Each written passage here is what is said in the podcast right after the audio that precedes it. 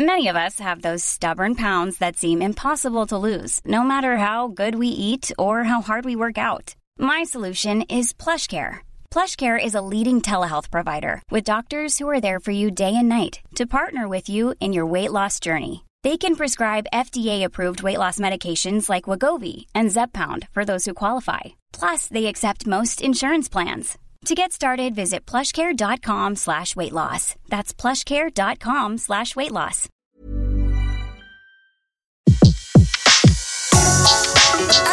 Le meilleur de séances radio est maintenant sur We Love Cinéma. Salut à tous et bienvenue sur Séance Radio, c'est l'heure de fin de séance, votre podcast ciné qui vous donne la parole en sortie de salle, vous le savez, émission spéciale Noël les amis, puisque pour cet épisode 25 qui clôt l'année 2018, eh bien nous avons décidé eh bien, de vider notre hôte, n'est-ce pas mes petits lutins que je salue ça, ça va Pierre? Oui, je sais pas pourquoi on se marre, est-ce qu'il y a un double sens à cette phrase hein? Il y a toujours des doubles sens. Toujours des doubles sens, effectivement. hein. Ceux qui nous rejoignent euh, ne le savent pas peut-être, mais il y a toujours des doubles sens dans chacun, chacune des paroles, surtout celle d'Ilan. Ah, Dylan. Ça va? Ouais, moi, il y a que des doubles, triples sens. Bah oui, c'est vrai. Écoute, envahi par l'esprit de Noël, je ne suis que joie, amour et bière. On est bien là, à côté d'un petit euh, poêle électrique, au Hurling Pub évidemment. Et nous avons également Julien Munoz. Comment vas-tu? Ça va, ça va. La forme? On va dire ça, ouais. Ouais, très bien. Ok. Alors bon, ça va être un peu euh, notre calendrier de l'avant pour vous accompagner jusqu'à cette fin décembre, puisque nous avons eu la chance de voir les euh, principales grosses sorties ciné du mois, euh, excepté Aquaman. Donc autant vous dire que nous avons un programme très chargé. Au menu, Spider-Man New Generation et Mortal Engines, euh, tous deux déjà sortis en salle. L'Empereur de Paris, euh, Mary Poppins et Bumblebee. C'est pas mal déjà, hein Gros programme. Ouais, ouais, mais émission spéciale pour la fin de l'année. Hein. Bon bah écoutez, on attaque tout de suite sans plus tarder avec les avis des spectateurs sur Spider-Man. C'est parti, jingle. Bon, cette mission, c'est quoi? Euh, C'était génial, c'est vrai graphiquement au départ c'est un peu surprenant, on avait l'impression de voir flou mais au final c'est euh, vraiment très agréable de voir tous ces univers hyper différents euh, qui viennent ensemble avec autant de bah, d'humour que de diversité. C'est vrai que c'est un peu rafraîchissant. On redécouvre Spider-Man au final, beaucoup d'humour, une bande son de ouf. Franchement c'était cool ouais. Moi j'ai trouvé très bien. Les graphiques, je les ai trouvés vraiment intéressants. L'histoire aussi. Je vous avoue que j'avais quelques inquiétudes au début par rapport au fait que c'est un dessin animé. Mais non, très bonne surprise, franchement je suis content. Je le recommandais, je vais peut-être même retourner avec un autre ami en fait. Franchement, non, j'ai été vraiment surpris par, euh, par, par ce, par ce dessin animé. Donc, euh, beaucoup d'action, beaucoup de moments sombres, euh, des moments d'émotion aussi. Et on a l'impression en fait que c'est euh, une BD en fait en animation. Je m'attendais à ce que ce soit barré et je suis content, ça l'est. Il y a des moments sur la fin, je veux pas en parler, mais c'était, euh, c'était, je m'attendais pas à ce que ce soit visuellement euh, aussi impressionnant. J'essayais de faire euh, le, le gars costaud, mais oui, il y a, y forcément une petite larme à un moment. tous les moments sur la famille, il y a beaucoup d'émotions par rapport à ça. Donc, euh, s'il n'y avait pas de moments tristes, il n'y aurait pas de Spider-Man, il ne deviendrait pas un héros. Bon bah vous l'entendez, hein, aucun avis négatif pour Spider-Man euh, New Generation. Alors en ce qui me concerne, moi c'était un projet que j'attendais vraiment euh, beaucoup. Euh, je je l'ai un peu suivi le développement comme euh, comme nous tous autour de cette table. Les premières bandes annonces m'avaient énormément excité, mais j'avais quand même cette petite crainte sur le mélange des techniques d'animation. J'avais peur que ce soit un peu l'overdose. Et je dois dire que j'ai trouvé ça formidable. Hein Non. Ouais, c'est c'est que du kiff. Bah tu vois. Alors vas-y Ilan, commence. Bon, bah écoute, euh, voilà, moi je vais dire, euh, j'ai tissé, enfin kiffé.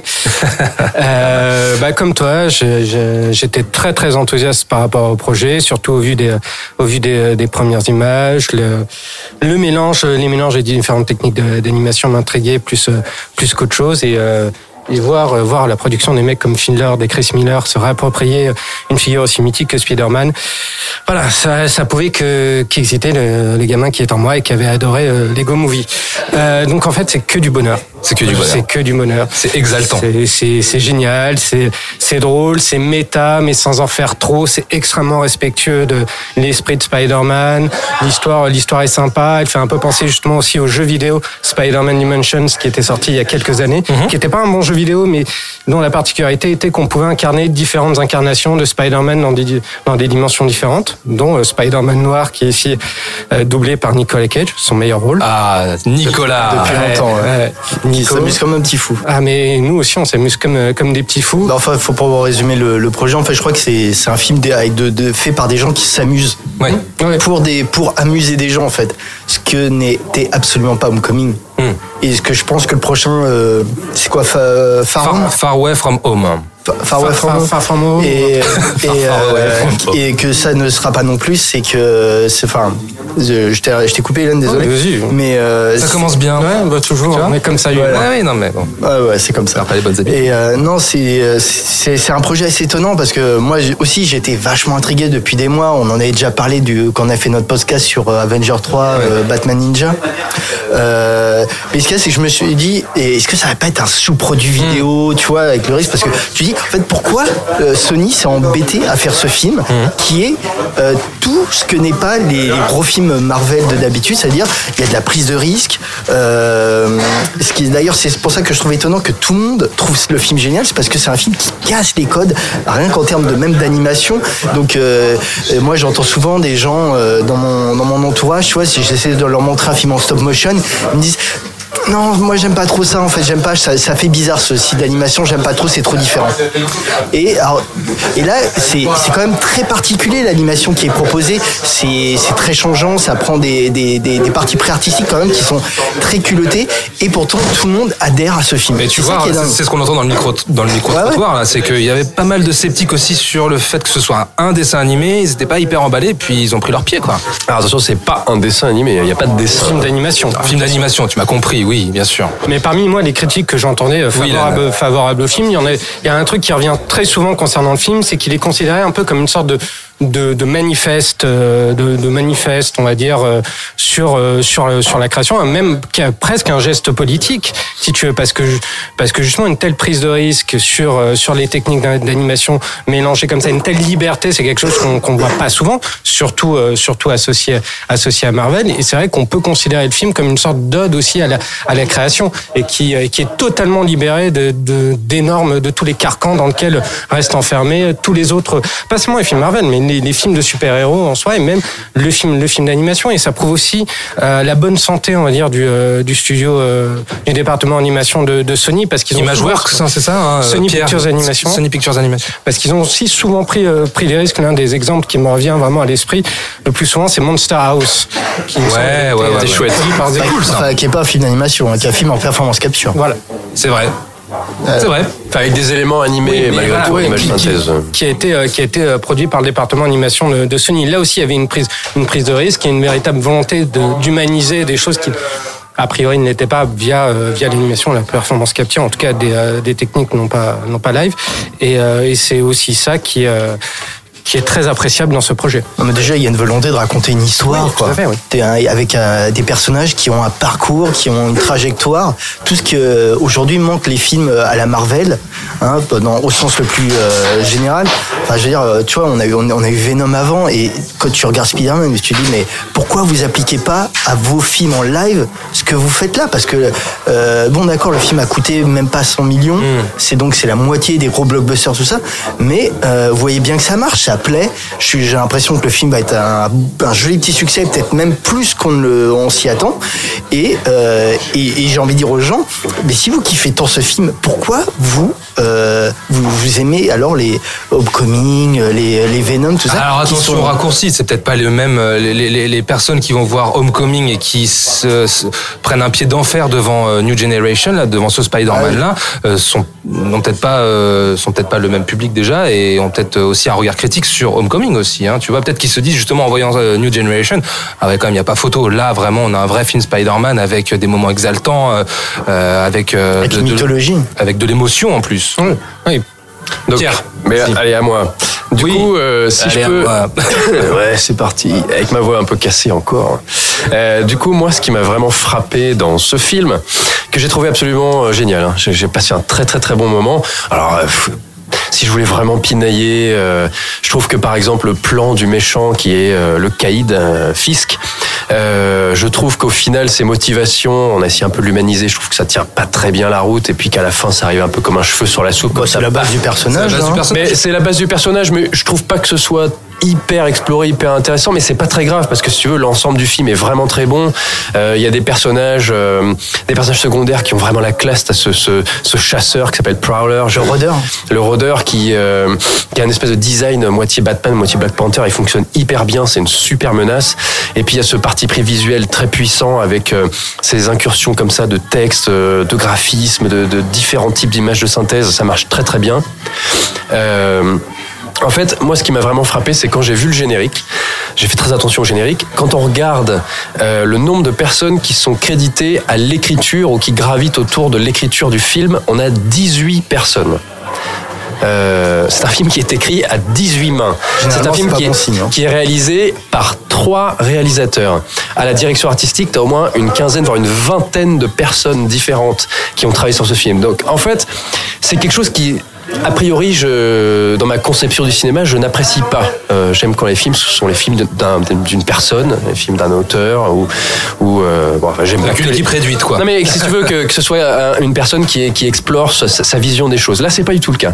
Euh, Il y a aussi probablement la main du studio qui avait besoin de reprendre bah, la main justement sur la franchise Spider-Man qui, qui se porte pas forcément très bien avec ce qu'on a vu de Venom et des projets abandonnés. Et euh, et donc tout cette, cette- euh, et aussi voilà euh, Phil Lord et Chris Miller qui ont participé à l'élaboration du film.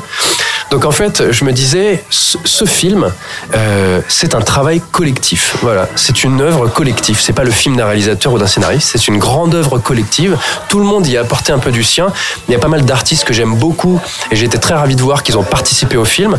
Euh, ils me postaient sur leur compte Twitter des éléments qu'ils avaient réussi à intégrer dans la narration. Il y avait un, il disait un animateur, il disait bah ça c'est moi. Euh, un autre, il disait voilà ce détail dans le décor, ça c'est moi qui ai apporté ça. Donc en fait, c'est une grande œuvre collective et je pense que c'est ça qui fait que ce film a autant d'énergie, autant de choses à montrer, autant de choses même à prouver presque. C'est cet amour finalement du public, de tous ces gens qui sont probablement fans de Spider-Man, fans de super-héros, fans de comics et d'animation et qui en ont peut-être marre de voir cette espèce de nivellement par le bas qu'on se tape au cinéma depuis des années et qui du coup ont libéré tout leur amour. Alors je sais pas si Sony leur a mis des bâtons dans les roues, j'en sais rien, mais il n'empêche que le produit final est hyper énergique, ça déborde d'amour pour la franchise, et c'est là où moi qui pareil n'aime pas tellement cet humour méta, ces gros clins d'œil aux spectateurs, wink wink, t'as compris la référence, et ben là ça marche quand même, et parfois c'est même très drôle, ça fonctionne très bien parce qu'en fait derrière c'est ça, on sent un véritable amour de Spider-Man, et, euh, c'est pareil, moi j'avais abandonné la lecture des comics Spider-Man quand j'étais plus jeune parce que je commençais à avoir marre de toutes ces histoires de. J'ai abandonné au moment ils étaient tous des clones les uns des autres. C'est pas Spider-Man, c'est Scarlet Spider. Et puis après, il y a toutes les dimensions. Puis il y a Miles Morales qui est le héros de ce, film-là. Et en fait, bah, ça m'a fait aimer vraiment ce, côté dimension. Et au final, ce film au collectif parle d'une histoire au collectif avec tous ces personnages qui, se rejoignent pour résoudre euh, cette grande aventure euh, un peu rocambolesque, un peu farfelue. Et ça marche très très bien. Et, et franchement, on passe un super moment. Et je, je termine juste, pardon, sur le fait que ça fait du bien de voir ça au cinéma et sur un grand écran. Clairement, Ouais. ouais. ça c'est sûr. Et parce que ultra généreux comme film. ultra généreux parce qu'en fait tous ces films de super-héros ani- d'animation, euh, bah, Batman Ninja qui est sorti il y a pas longtemps, qui était génial, il est sorti en Blu-ray. Donc soit ça sort en, en VOD, euh, soit c'est des trucs un peu à la Lego Batman que personnellement j'ai trouvé détestables. Euh, on n'a pas vraiment ça au cinéma sur les grands écrans, donc faut, faut vraiment foncer, faut pas le louper. Je peux pas dire mieux. Ouais, ouais, non, mais je pense qu'effectivement, c'est, euh, c'est, euh, moi, pour moi, c'est un film important déjà. C'est un film important dans le sens où je pense qu'avec ce type de médium euh, pour un, un super-héros, euh, ça, ça permet déjà beaucoup plus de liberté créative. C'est fait pour ça, c'est comme Astérix, on s'en fout de voir des acteurs, c'est bien de le voir en film d'animation, quoi. Hum.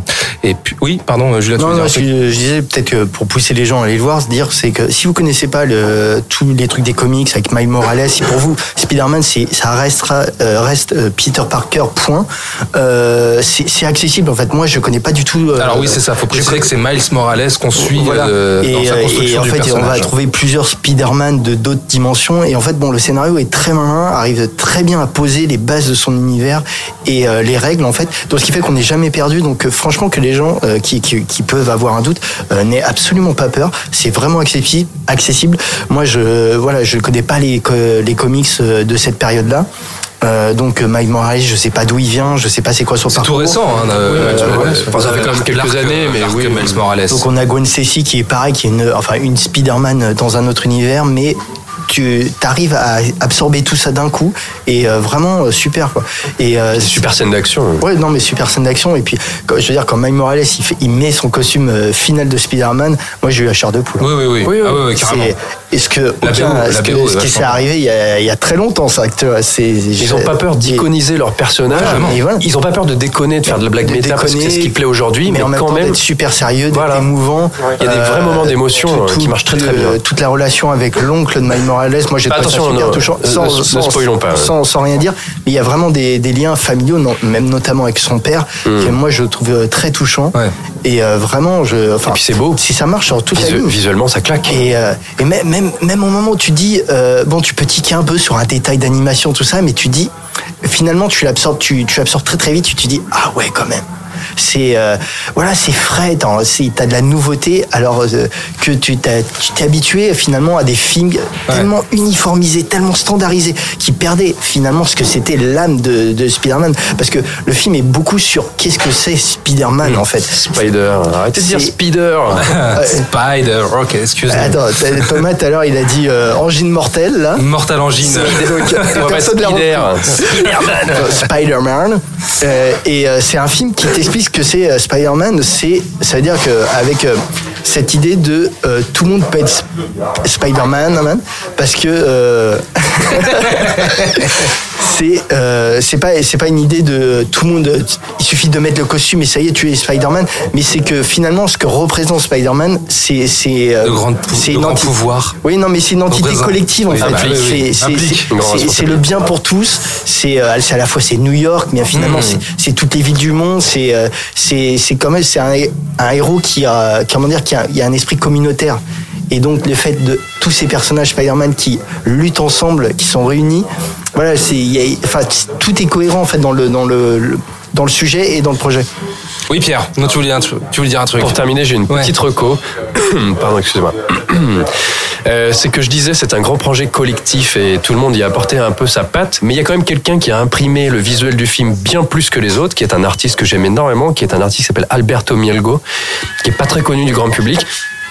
En gros, euh, le graphisme global du film, euh, c'est très inspiré de son travail. Il a été engagé comme consultant visuel. Il est, euh, mentionné au générique en, tant que tel.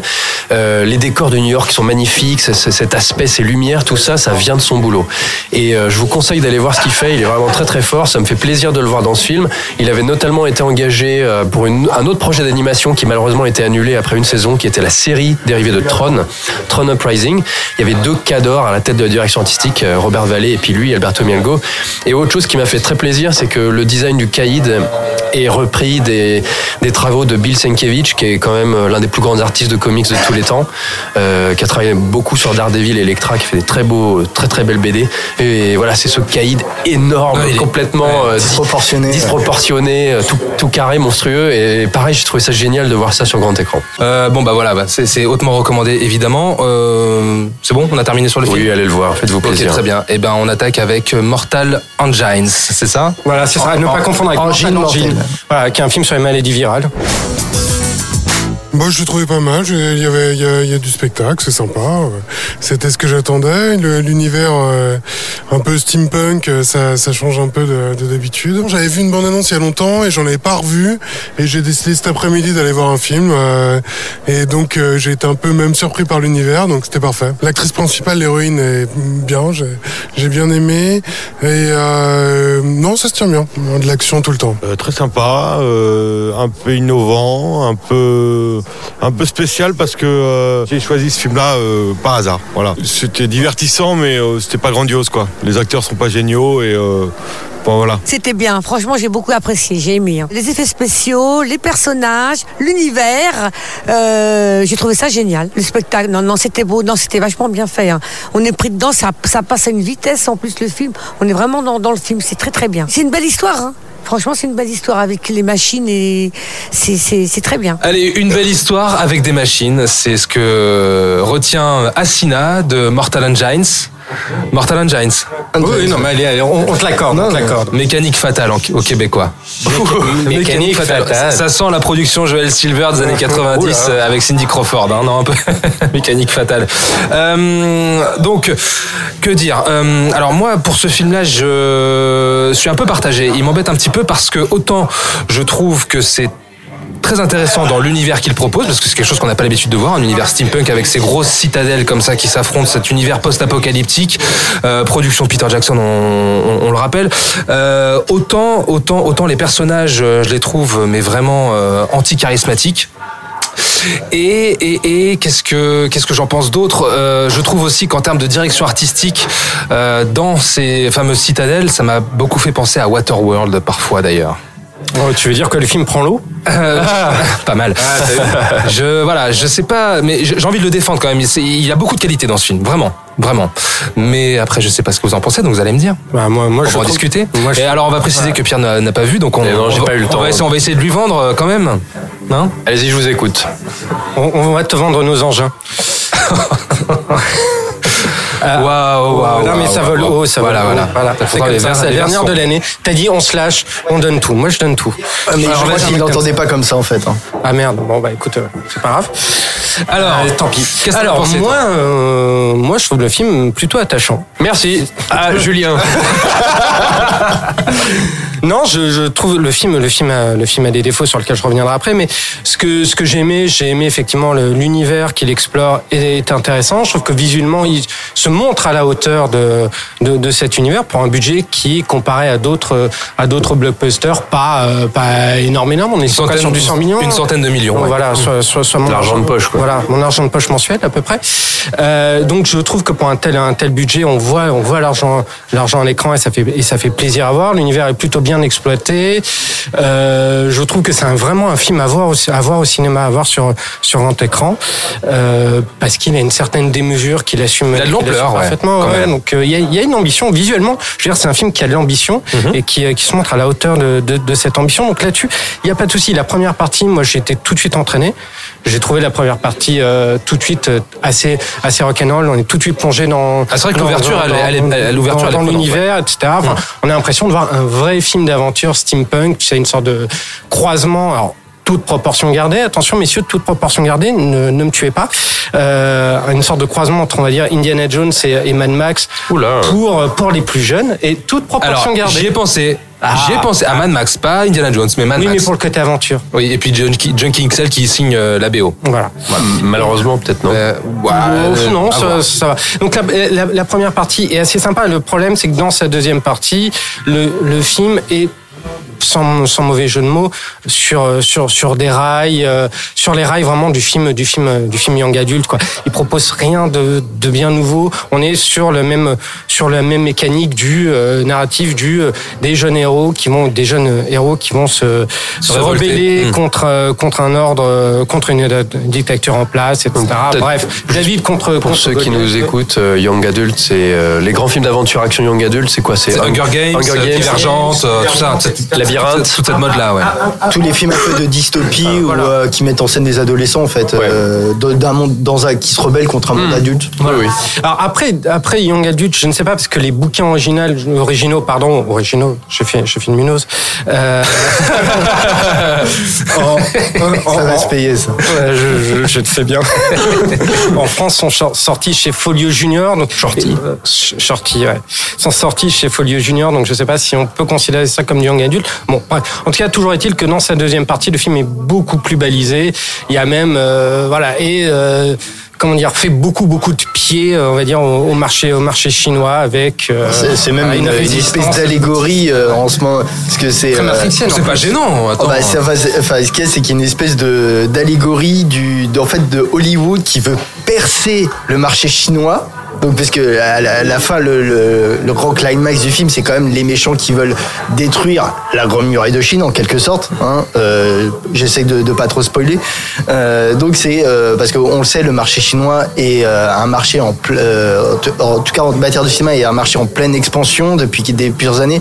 Que le cinéma hollywoodien ne, a- ne cesse de faire de l'œil à ce marché qui est toujours, enfin qui est moins restreint de chaque année. Il y a déjà Euh, pas mal de coproductions. On va parler de Bumblebee, c'est une coproduction chinoise. hein. Oui, mais donc tous les, films américains ne peuvent pas sortir en Chine, mais même si ça s'ouvre un peu plus chaque année, euh, et donc on fait des productions euh, sino-américaines comme La Grande Muraille, euh, ce genre de trucs qui finalement ne j'ai l'impression ne plaisent pas à grand monde, que ce soit du côté chinois ou du côté euh, occidental.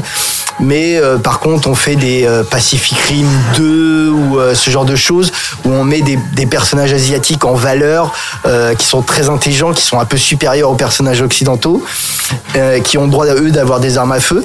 Et donc, dans Mortal Engine, il y a une chinoise qui a des armes à feu et qui est la seule, pratiquement. Et qui a des lunettes noires.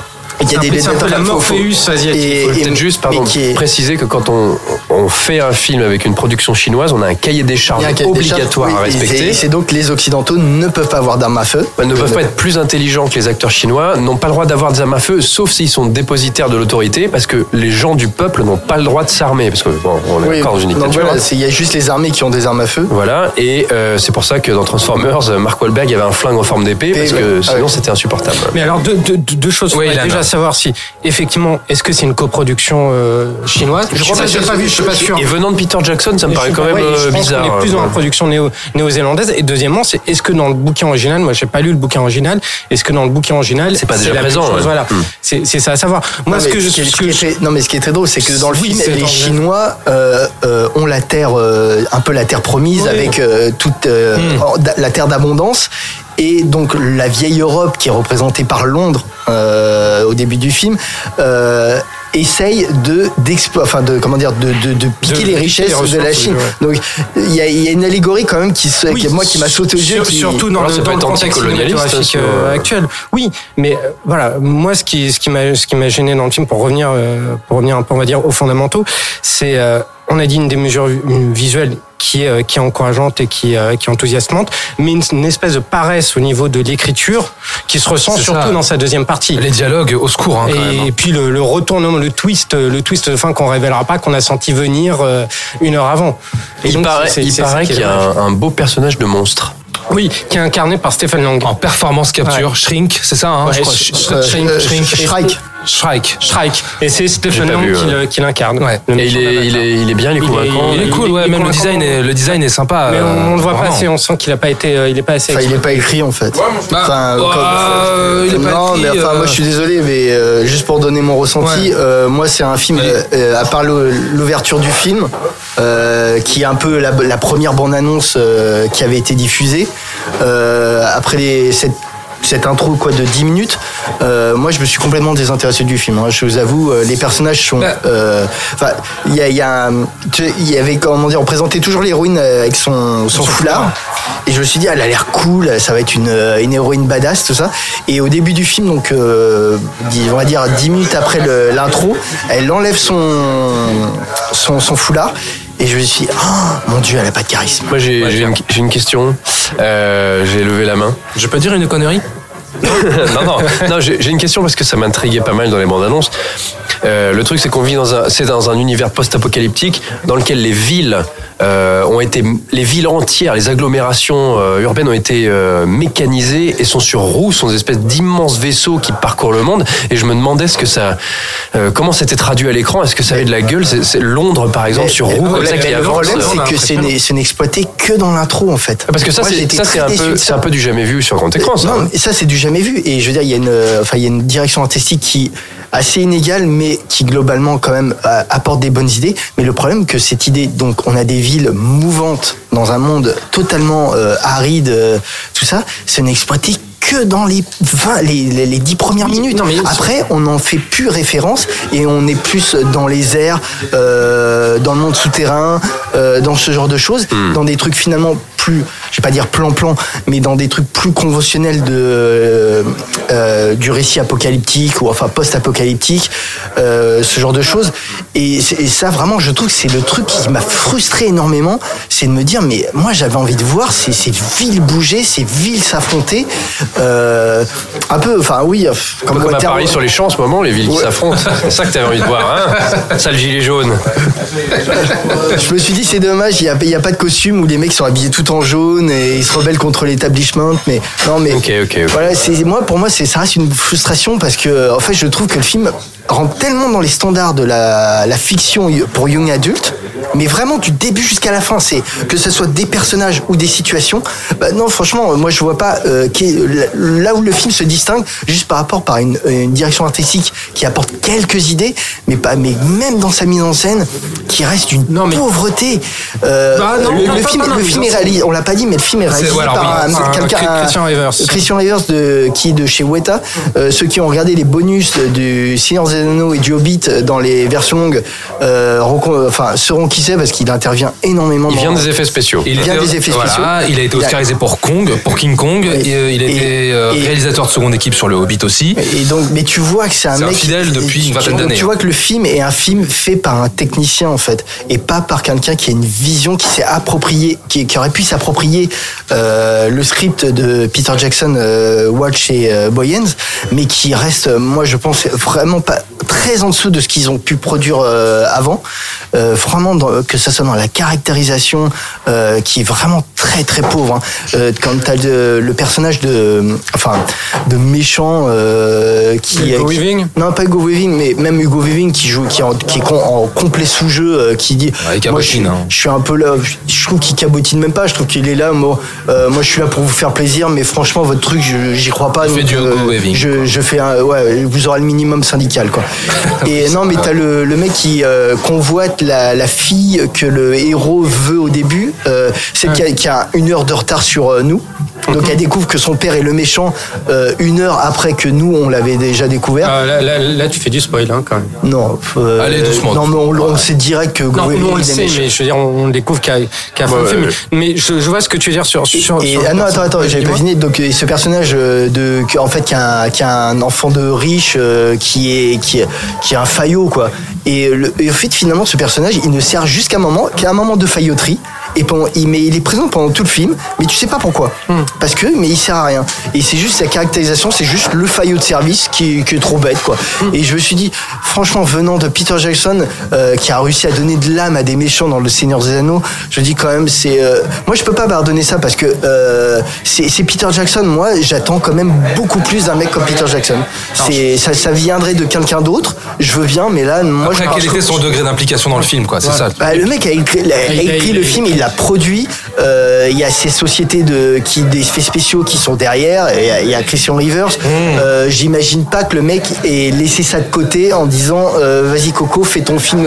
Moi, je, je dis rien quoi. Non, non, je pense qu'il était assez impliqué, mais moi j'ai deux, deux petits bémols sur. Pour terminer. sur- sur- ouais, vite Ouais, parce sur- que moi, j'ai fini ma bière et il faudrait en rechercher sur- une autre, Sur ce hein. que t'as dit. Je trouve, je trouve que le film ne rentre pas tant dans les standards des, des, des films young adultes à la, à la Hunger Games, à la, à la Divergente, même s'il y a beaucoup de, de similitudes. Par exemple, li- le- enfin, l'histoire l'histoire d'amour qui est entre les jeunes. Les deux jeunes héros ne prend pas de pla, autant de place que dans que dans les films que j'ai que, que, que j'ai pré- que j'ai précités. C'est peut-être aussi là-dessus que je trouve qu'il se distingue un peu. Il est un petit peu plus subtil là-dedans. Et concernant justement tous tes reproches vis-à-vis du film, je pense que s'il savait pas quoi faire de, de film, il savait pas si ça allait donner lieu à une franchise, il savait pas si ça allait être un one shot, tu, tu sens, tu sens à des moments qui tâtonnent sur, sur comment, euh, comment, enfin, que faire de, que faire de ce film. Il y a la volonté de faire un divertissement, mais est-ce qu'on va en faire un one shot ou est-ce qu'on va en faire euh, une, le premier d'une, d'une, d'une licence? Voilà. On sent, ce- on sent ce tâtonnement, ça se ressent dans l'écriture et dans la structure du film. Ok, euh, Mortal euh, Engine. Alors, putain, vous savez quoi, je vais Mortal. Engine. Voilà. Angine mortelle, ouais, vas-y. C'est quoi Mécanique fatale est, est en salle en face de Spider-Man. Bon, deux, deux films quand même intéressants. c'est deux deux Il y en divertissements. a un plus que l'autre, mais euh, Bien sûr, voilà. mais, mais Bon. c'est de divertissement. Euh, Et ça ben on va va. quitter l'univers post-apocalyptique pour Londres, les copains, puisqu'il y a Mary Poppins qui nous attend, qui sort le 19 décembre. C'est parti. Alors j'ai trouvé que c'était un petit peu long quand même, deux heures. Mais euh, bon, après on passe un bon moment, juste les chansons sont un peu longues. Et euh, parfois il y a un goût un petit peu douteux, quoi, un peu flashouille. euh, surtout sur la scène du musical, justement. Voilà. Bah, trop Broadway, trop flashy, un peu de longueur. Et en plus, à chaque fois, il essaie de nous refourguer toutes les mêmes scènes, les mêmes scènes, danse, chansons que dans le vieux film. Avait pas, il pas vraiment de nouveauté, quoi. C'était attendu. Et en plus, je trouve qu'au niveau de la musique, tu retiens aucune chanson. Enfin, c'est pas, pas marquant. T'as pas envie de les rechanter après. euh. Et en plus, t'as pas le thème, euh, le thème musical de l'ancien film qui était super bien. Les parties animées un peu ratées, je trouve. C'est- quoi ce truc de mettre euh, dans le dessin animé des, de, de la méchanceté? C'est quoi les, les personnages méchants? Qu'est-ce qu'ils foutent là? Elle est, cen- elle est censée euh, transporter les mômes dans un univers super magique et tout. euh, je, comprends pas cette partie de l'histoire là. On se demande euh, ce que c'est son objectif dans le film. Dans le premier film, elle vient pour réparer une famille et là, dans, dans celui-là, qu'est- qu'est- qu'est-ce qu'elle vient faire Euh, C'est quoi, le sujet du film En plus, euh, elle se mélange trop à la vie normale des personnages alors que dans le premier, elle intervient que pour apporter la dimension magique. Et là, du coup, je, je- je trouve ça bizarre. Emily Blunt, franchement, elle transcende le film. En fait, tout repose sur elle, je trouve. Superbe, très digne, très classe. Superbe, très digne, très classe. Elle fait le film. Je suis pas loin de penser la même chose euh, qu'Alice concernant Emily Blunt dans le rôle de Mary Poppins. Et j'irai même plus loin. Euh, alors je sais pas si je vais me faire beaucoup d'amis autour de cette table, euh, mais j'ai bien aimé ce Mary Poppins. J'y allais pour la battre, hein, sincèrement. Mais j'ai été agréablement surpris parce que Rob Marshall, c'est quelqu'un que j'apprécie énormément. Euh, c'est un mec qui vient de Broadway. C'était un metteur en scène et il a pris le parti justement de, de faire de cette suite un film, un, co- comme une pièce de Broadway en fait, avec des tableaux qui se, qui se succèdent euh, et qui des, des très beaux tableaux d'ailleurs, je trouve. Euh, Emily Blunt, bon, euh, génial, mais euh, après, je sais pas si Ilan, avec qui j'ai vu le film, euh, parce que Pierre et, et Julien ne l'ont pas vu, donc on, on va on va écouter vos questions. Mais je sais que Ilan et moi avons vu, vu le film ensemble. Ilan, Ilan est resté assez euh, mystérieux sur son ressenti. C'était deux salles, deux ambiances, et pourtant on était dans la même salle. Euh, tu veux vraiment mon ressenti? Ok. Alors, je vais te donner une analyse du film, une grille de lecture qui. Attention, il retrousse ses manches. là. Qui ne, qui ne concerne que moi, mais qui sera amené à faire autorité dans certains cercles. Euh, pour moi, le retour de Mary Poppers, c'est. T'es lourd. Il la garde depuis quelques semaines. hein, Ouais. C'est euh, c'est un film sur une euh, nounou qui est à bout et qui se réfugie dans la drogue et donne du LSD aux gamins qu'elle Non, garde. mais- Attends, alors, attends, attends, ouais. non, parce que premier premier tableau quand même. Euh, la première fois que Attends, que- t'as pas aimé donc c'est ça que. non, non, non, tu vas voir. Ah, tu veux me clasher, là Ouais, je vais te clasher, là, c'est le gros clash. Non, non, c'est, c'est, c'est ma petite analyse. Dis-toi, la première fois que les gamins vont dans un monde, dans un monde magique, donc ce qui est euh, récurrent dans les, dans les Mary Poppins, Mhm. Ils plongent dans un, dans un grand bain. Donc déjà, la première fois, je me suis dit, mais est-ce qu'elle est pas en train de les noyer, les gamins? Parce que ça va pas devenir un truc super glauque, etc. Et les gamins voient des figures de personnes qu'ils ont vues dans le, dans le monde réel. Et entre chaque tableau, tu vois que les gamins sont surexcités, sont en sueur, enfin, tout ça, tout indique euh, les, les signes des mecs qui sont en manque. Donc ils ont pris trop de drogue. C'est un film qui pour moi est un peu sous, sous, sous LSD. Ilan, sois sérieux s'il te plaît, parce que là, là, tu vois, mon verre, il me reste euh, une gorgée, je pense qu'elle va le finir dans ta tronche. Ah ouais, carrément. bon, alors moi, j'ai pas été, euh, j'ai pas été aussi enthousiaste que toi. Euh, je trouve le film plaisant. Et ce qui me fait mal à dire d'un film de Rom Marshall, parce qu'il a quand même fait Nine, et depuis Nine, c'est un mec... C'était dur, Nine, hein. Ouais, que- Ouais, mais il a fait Chicago, les gars, je suis désolé. Oui, mais- c'est oui, nul. oui, non, bon, c'est pas nul. Oui, mais bon, un, un Chicago ne peut malheureusement pas remplacer un Nine. Si tu veux, euh, quand il a fait un Pirate des Caraïbes, euh, hein. Ça, c'était nul. des Caraïbes, etc. Donc effectivement, c'est un film dans la tradition euh, de Broadway avec Du des musical, tableaux, ouais. voilà, avec des tableaux qui ressemblent beaucoup euh, à ceux du, du, du film original. Le- le- Ah ouais. je- ah, il y en a qui ressemblent beaucoup, qui sont dans. les mêmes- Il y, a- y les mêmes motifs. Bah, si tu veux, il y a le mélange live, animation. Ah oui, ça, d'accord, bien sûr. Les il y a- mêmes y a- passages obligés, on va dire. Il y a les passages obligés, il y a le, il y a le petit numéro des, euh, euh, enfin des, euh, des- pas des cheminots, pardon. des allumeurs de obligée, réverbères. Voilà, des allumeurs de réverbères, de réverbères. Bon, tous les, tous les petits trucs comme ça, tous ces motifs qu'on retrouve, euh, qu'on retrouve d'un film à l'autre. Sauf que moi, contrairement à d'autres films euh, estampillés Broadway que, que, que j'ai pu voir, il y a aucun numéro musical qui est resté en tête, si tu veux. Sérieusement Bah non, aucun, aucun. Il y a aucune. J'ai pas moi le super fragili, euh, machin. Super califragilistique, Alors, alors, expialidocieux. du- alors, Voilà, du- alors du ça, ça c'est la musique.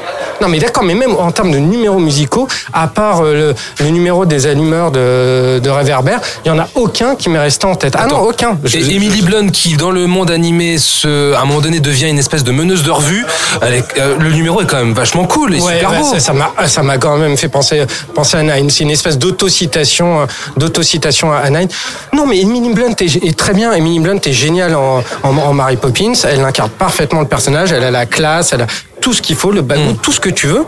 Sauf que sans que sans trouver le film mauvais, c'est un film qui ne m'a qui ne m'a pas fait grand effet parce que je trouve que justement il y a rien qui reste qui reste en tête. Tu passes pas un, un, un moment désagréable. euh, effectivement, ça fait ça fait le job. Il y a, il y a des numéros bien bien chorégraphiés, tout ce que tu veux. Mais euh, je veux dire, si je veux des numéros bien chorégraphiés, je me mets le DVD de Lord of Dance quoi. non mais je suis alors. Est-ce qu'il y a des chansons, euh, par exemple Thomas, toi qui as euh, vachement aimé, est-ce qu'il y a des chansons, des chansons que tu serais capable de fredonner maintenant que tu retiens aussi bien que l'original? Non, clairement, non, mais clairement non, mais c'est pas pour autant que j'ai passé un mauvais moment dans le film, devant le film, je te dis parce que passé parce que les, moment, parce- mais je- Non, mais- pas, attends, j'ai parce- pas été enchanté quoi, comme je pouvais devant The Greatest Showman par exemple. Ou comme dans l'original. D'accord. Original. Alors, en ter- non mais qu'on soit bien d'accord. En termes d'émotion et de musique, euh, c'est aux abonnés absents. On est d'accord. On est d'accord. Bah, c'est quand même un peu une des bases de Mary Poppins. quoi. Mary Poppins, c'est une des bases. Moi, c'est un de mes films de chevet, Mary Poppins, vraiment. Maintenant, c'est pas pour autant vraiment que j'ai passé un mauvais moment sur le, de- devant le film parce que euh, j'ai aimé le parti pris euh, musical de Rob Marshall et ça me et c'est ce que c'est ce que j'étais venu chercher dans, en un sens, tu vois. Ouais, mais limite, si tu veux, des, des fois, moi, j'ai eu, l'impression de voir, de voir les, euh, le, le, le- le- enfin, comment dire, le, les, les chars que tu, qui passent à Euro Disney toutes les, toutes les heures dans Main Street ou des choses comme ça. Tu vois, j'ai l'impression de voir un peu ces numéros. Je, Non, je grossisserai avec beaucoup plus de, de moyens, tout ce, tout ce que tu veux. Mais pour moi, c'était. euh, voilà, c'était. euh, Je, je, je sais pas comment te dire. C'était un peu un cosplay de Mary Poppins, quoi. Oh, bon. Est-ce que le film joue sur la nostalgie? Parce qu'on sait que Disney a beaucoup joué sur euh, ce sentiment, euh, dans- que ce soit pour les Star Wars, que ce soit pour... euh, Et déjà sur Mary Poppins, ça, parce qu'ils avaient déjà fait un film sur la l'écriture de Mary de Poppins. Mary- ouais. Qui apparemment est complètement faux historiquement. non, j'ai pas, j'ai pas trouvé, j'ai, pas trouvé, euh, non, pas, pas nu- numéro, euh, pas de nostalgie. Par contre, t'as quand même. une Oh, petite- quand même, si, bah si, si. Non, mais il joue pas là-dessus. Si tu veux, c'est pas, c'est, c'est pas son fond de Est-ce qu'en- commerce. est-ce qu'en fait on te resserre la même sauce mais euh, javelisée quoi Ah, parce que moi, je, Non, je suis pas d'accord. Bah, attends, moi, je suis pas d'accord en termes de production et en termes de, de spectacle. euh, J'avais cette question. Il faut pas de ta gueule. Si je peux me permettre, la même sauce, moi j'avais l'impression de ce que j'ai vu et de ce que j'en ai entendu, qu'en fait c'était un remake qui faisait semblant d'être une suite, parce qu'au final c'est exactement la même chose, la même trame, les mêmes passages. Cette fois c'est pas des... des euh, des euh, comment on appelle ça les mecs qui nettoient les cheminées les, des, des- ram- des- des ramoneurs pardon j'ai pas, pas, hein. j'ai pas de cheminée je suis désolé Tu connais un dans un appart Euh, cette fois c'est pas c'est pas c'est pas pas des ramoneurs, sont des. cette fois, c'est pas des, des ramoneurs, c'est des mecs qui allument les, les- les lampes dans la rue. Euh, Il y a encore les cerfs-volants. Elle va pas voir son oncle pour dîner au plafond, mais elle va voir sa cousine pour dîner au plafond. Meryl Streep. Euh, en fait, au final, c'est exactement la même chose, les mêmes passages. Moi, c'est ce que j'ai vu. hein. En tout cas, j'ai j'ai pas, j'ai pas vu le film, mais de ce que j'en ai vu, des bandes annonces, des interviews, des extraits, etc. C'est les mêmes trucs. Bien sûr. Simplement, Non, on le fait un petit peu version 2018. Et du coup, moi, ce que, j'ai- ce que je me demandais, c'est mais quelle est la légitimité de ce film? Parce que si au final, il ne fait que plus ou moins remaker en moins bien l'original, ça sert à quoi Oui, mais alors ça, il faut. À part faire du pognon pour Disney, bien Mais sûr. ça, oui, faut, faut poser la question directement à Disney parce que quand tu vois leur line-up, de toute façon, on sait très bien. Oui mais toi, oui mais non mais toi par exemple qui a aimé, parce que étant donné que l'original c'est grosso modo la même chose mais en dix fois mieux. Mais c'est ce que je viens de dire. Qu'est-ce que t'aimes dans ce film finalement si c'est la même chose mais en Le moins parti bien pris musical Broadway, qu'il n'y avait pas dans le, que, que je n'avais pas dans le, dans, le- dans le premier. Des tableaux, euh, des, des beaux tableaux, une succession Oui, de tableaux tu, comme. mais, mais- mais parce tu que moi, parce tu que moi, le côté enchanteur du. euh, Oui. Ce que ce que tu gagnes en, en Broadway, si tu veux, en, en- en musicalité entre guillemets, dans ce dans ce remake suite, tu tu le perds tu le perds en enchantement. Et Mary Poppins, c'est aussi ça, c'est aussi de l'enchantement. Enfin, pour moi, en tout cas, ça représentait. Et du coup, il y, a- des- il y a des passages où j'ai été, où j'ai été transporté, où j'ai trouvé vraiment qu'il y avait de la Eh ben, fantaisie. alors du coup sur la fantaisie, je me permets encore une fois d'intervenir. De ce que j'ai vu, alors euh, encore une fois c'est difficile pour moi de juger, mais j'avais l'impression que ce côté très théâtre, très scène, Broadway, numéro musical sur une sur une scène, faisait que l'intégration avec les séquences d'animation était peut-être pas si intéressante que ça, qu'il n'y avait pas tellement d'interaction entre les différents personnages. Et deuxièmement, pardon, excuse-moi, c'est que Mary Poppins, comme dans le premier film d'originel originel de 1964, elle emmène les enfants dans des mondes imaginaires et qu'en fait dans ces mondes imaginaires, d'après ce que j'ai compris, il y a l'apparition d'un méchant. D'un antagoniste, ça veut dire qu'en plus Mary Poppins amène les enfants dans un environnement où il y a un méchant. Alors c'est ce que c'est ce qu'effectivement qu'est- qu'est-ce que ça qu'est-ce que ça veut dire? C'est complètement incohérent. Mais pourquoi ce sera cohérent? Bah, pour- Parce que pourquoi ça- l'amener dans un- les enfants dans un endroit où il y a un danger? Mais euh, alors, Ça veut dire qu'elle a aucune maîtrise là-dessus. C'est pas elle qui fait de la magie. c'est- une, si tu veux, c'est une sorte, euh, ce méchant qu'on voit dans cette partie animée, pour moi, c'est une sorte d'allégorie de la, de, de- du banquier interprété par Colin Colin Firth et qui est une angoisse aussi pour euh, les gamins parce que faut, on n'a pas parlé de l'histoire, mais les, ça se passe 20 ans après. Euh, on suit Jean et Michel, euh, euh, Jeanne. Michel- Jeanne et Michel, pardon, euh, qui sont toujours donc dans cette, mais- dans cette Et maison. Jackie. Qui sont- et qui sont, et qui sont sur le point justement de perdre leur maison. Voilà. Et les gamins vont euh, être en, en mode un peu intrépide et ils vont essayer justement de tout faire auprès euh, du, euh, du, du banquier. Enfin, de, de- de- ils vont mener leur enquête quelque part pour éviter. Je grossis. d'accord, Non, mais tu- vois ce que je veux dire? Ils, ils vont essayer justement de tout faire pour garder cette maison. Voilà. Ils vont voilà. Et, euh, et du coup, ce, ce méchant que l'on voit dans cette partie animée est une euh, allégorie donc de, de Colin Firth, comme je le disais. Et, euh, et moi, ça m'a pas, ça m'a pas gêné justement que ce soit une espèce de, de, de comme ça, euh, comment dire, une, euh, une, chimère euh, entre guillemets pour ces gamins qui, qui sont angoissés à l'idée de perdre la, de, de, de perdre leur maison. Non, mais d'accord, mais ok. Mais ce qui, ce qui est d'autant plus contradictoire quand tu, quand tu connais la résolution de, des problèmes des, des enfants, parce que je trouve que c'est un film qui est extrêmement symptomatique de, son époque, pour son côté un peu lave plus blanc que blanc qu'on qu'on a, qu'on a évoqué tout à l'heure, mais aussi pour ce petit euh, message de fin que je révélerai pas, qui est très, euh, comment dire, Oh, très tu la pousses. capitalistique. Ouais, tu la pousses. Non, non, je la pousse pas. Très capitalistique et qui m'a beaucoup fait penser au message de fin de Alice au Pays des Merveilles de, de Burton. De Alice au Pays des Merveilles de Burton, c'était ah tiens, allons voir ce qui, ce qui se passe en, en Chine. Le retour de Mary Poppins, c'est un autre truc où en fait on te dit que bah, c'est c'est plutôt bien d'investir. Donc t'as as cette peur de, de, de l'argent roi, mais en même temps c'est un outil de, de, de résolution. Donc c'est c'est très, très Alors que l'original disait exactement l'inverse. Hein. voilà. Et donc, se moquait des banquiers. et donc là, tu, tu l'as pas du tout parce que le banquier que tu as effectivement, c'est Dick Van Dyke qui reprend un des deux rôles qu'il tenait dans l'original. Et effectivement, le discours n'est plus le même. C'est pour ça que je dis que c'est un film qui est très symptomatique de son époque. C'est peut-être ça aussi qui m'a fait un peu ce- qui m'a fait un peu sortir de ce de ce retour de Mary Poppins. Même si euh, je conçois qu'il y a une exécution dans les numéros qui est parfaite. Et je trouve que c'est peut-être une bonne porte d'entrée pour, le, pour les gamins qui n'ont pas vu euh, le premier Mary Poppins. Why not? Ah non, montre-leur l'original. Ouais, non, non, Ça, ah non, mais ça, on est c'est- d'accord, C'est intergénérationnel l'original. Non mais autant que ça leur donne envie, s'ils n'ont pas vu, s'ils connaissent pas du tout le personnage de Mary Poppins, Ah non, mais ça, je autant que ça d'accord. leur donne envie de voir l'original. Ah, mais là, Ah non, là, là, je non, c'est- juste. Ah, évidemment, tu- évidemment. Tu, Non, tu fais maintenant- dictature, c'est tu leur montres l'original. Point. Bon, D'accord, bon bah j'ai rien dit. c'est bon. allez, tout est dit. Non mais il faut, serrer la vis un peu quoi. Je veux dire, c'est- faut voilà, faut les gamins, faut les mettre, les mener Non mais s'il y a un truc positif qu'on peut trouver là-dedans, ce serait juste si ça pouvait. Bon, allez, Mary Poppins, c'est en salle le 19 décembre. Et en face, nous avons donc le retour, le grand retour de Vidoc. Hein, euh, et autour de la table, eh bien, il n'y a que toi qui l'as vu, Ilan. Donc tu vas nous en toucher deux mots. Bah oui, moi, moi j'ai pris mon chapeau de forme et, et mon, ma plus belle veste pour aller voir Vidocq qui revient de loin. Jean-François Richer, Vincent Cassel. Voilà, puisque la dernière fois qu'on a vu Vidocq au cinéma, c'était Pitoff. Et donc là, il revient euh, sous- En 2001. Voilà, en, en 2001, putain, ça date. Voilà. Euh, qui revient devant euh, devant la caméra de, Jean-François Richer. Alors c'est un film sur lequel moi j'avais euh, je, nourrissais beaucoup d'espoir parce que je me suis dit Jean-François Richer qui va nous faire une sorte de polar de polar d'époque qui se réapproprie le personnage de Vidocq. Why not faire avec Vidocq ce qu'il a fait avec, euh, avec Mesrine? Donc j'étais extrêmement enthousiaste. Je me suis dit, voilà, enfin un, bl- un blockbuster à la française qui a de la gueule, qui a, Qui a de l'ambition, qui a ouais, qui a de l'ambition et qui va peut-être vouloir marcher un peu sur les sur les pas, toute proportion gardée de, de Gangs of New York, peut-être nous faire son Gangs of Paris. Je ne sais pas, les paris étaient ouverts. Et euh, bah en fait, je me suis retrouvé devant un bon téléfilm France 2. Ah, carrément. Ouais, carrément, ouais. Avec, avec, Comment si tu veux- viens de doucher mes espoirs, là? Là, c'est bon, c'est c'est- bon. Bah écoute, j'arrête. Non, qui qui qui démarre plutôt bien avec, euh, si tu veux, quelques parties de, me- de de mise en scène qui sont intéressantes. C'est-à-dire que tu vois le début qui se passe dans une dans une dans une galère euh, et au sens propre. hein.